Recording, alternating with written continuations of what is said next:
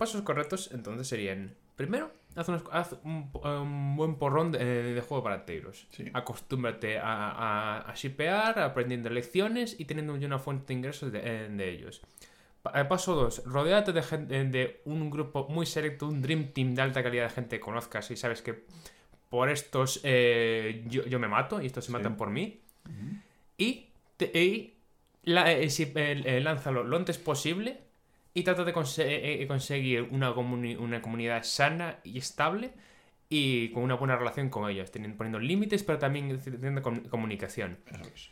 Vale, a partir de aquí, ¿cuáles son unas buenas fuentes de, de crecimiento? A ver, a partir de ahí, cada proyecto es un mundo, pero tienes que empezar a pensar que el juego te va, mm, vamos a poner tres niveles. Eh, saco el juego, hemos hecho un juego decente, no tiene una super acogida, pero tiene la suficiente acogida Hmm. como para... Bueno, va, pero necesito de alguien que sepa escalar esto. Yo he llegado hasta aquí, ¿Ahí qué te puedes encontrar? Te puedes encontrar, pues, dar el paso a un publisher, por ejemplo. Y decir, oye, mira, tío, he llegado hasta aquí, veo que sí que hay cierto interés, pero necesito más dinero para poder escalar esto a otro tipo de, de distribución. El publisher, evidentemente, si ve que hay opciones, pues va a poner dinero.